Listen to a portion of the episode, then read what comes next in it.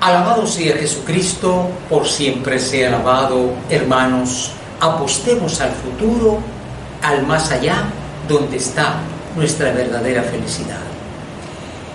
Este domingo es un domingo que nos invita, como los que hemos estado siguiendo, a la reflexión seria y profunda.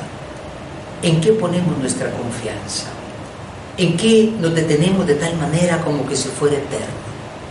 Hoy se nos invita realmente a una visión del futuro, porque si somos cristianos sabemos que esta no es la vida verdadera. Este es un paso importante, decisivo, pero si queremos cultivar una eternidad hay que hacer buen uso de todo, lo material, lo afectivo, en fin. Bueno, por eso hoy escuchamos de nuevo al profeta Amós, el que lleva la carga, recuérdense, ¿no? Al cual le toca enfrentar a gente que era inconsciente, siendo israelita, siendo judía, adoraban el dinero, la riqueza. Es decir, las cosas que son medios, ellos les ponían como un fin tremendo, ¿no?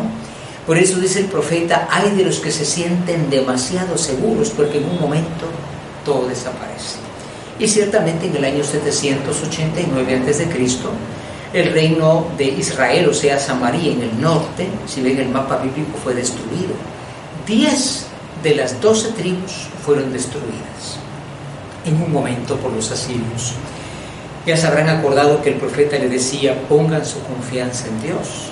En fin, el Señor dice en el Salmo 145, en la antífona, se nos invita a alabarlo, porque Él viene a salvarnos, no viene a condenarnos, pero una manera de salvar a alguien es advertirle. Si tú vas al médico, el médico te dice, mire, tiene este cáncer, tiene este tumor, tiene esta enfermedad, hazle caso. Su misión es avisarte de la verdad y que tomes una perspectiva de futuro, porque el futuro llega de pronto, de manera indeterminada. Y qué importante lo que dice entonces San Pablo a Timoteo. Timoteo era muy joven y, bueno, era obispo de Creta, ese 25 años. Entonces Pablo lo fortalece y le dice, mira, le dice, yo he luchado el noble combate de la fe. ¿Qué es el combate de la fe? No es estar contra nadie, agredir a nadie.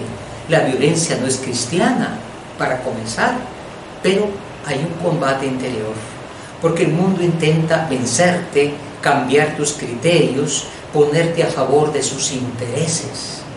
Entonces cuando el mundo pues ya se vuelve un enemigo. Hay muchos que se dicen buenos en el mundo y no comprenden estas cosas y se van contra el pensamiento de la iglesia, contra los cristianos, porque dicen nosotros hemos logrado el desarrollo, pero se han apartado del humanismo.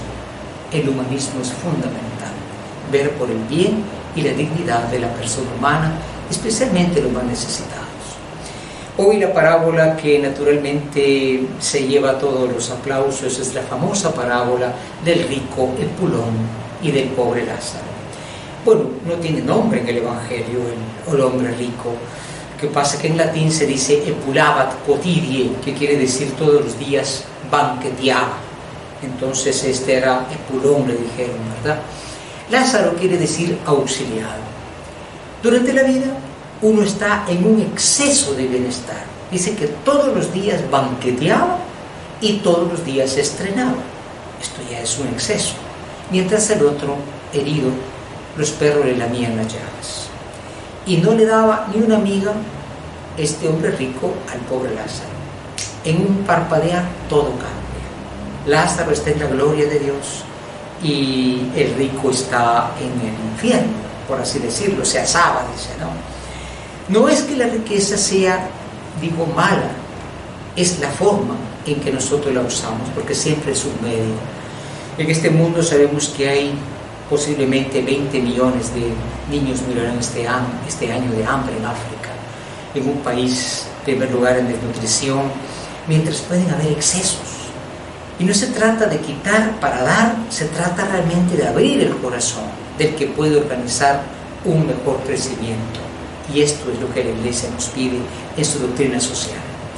Pidamos al Señor por la inconsciencia, que hay muchos que tienen demasiado. Ese no es el problema, es el apego, es la razón, la falta de abrir la puerta y ver que Cristo está en el pobre, al cual urge de alguna manera ayudar. Nos ayude en esto María Santísima, nos dé sabiduría, Ave María Purísima, sin pecado concebido.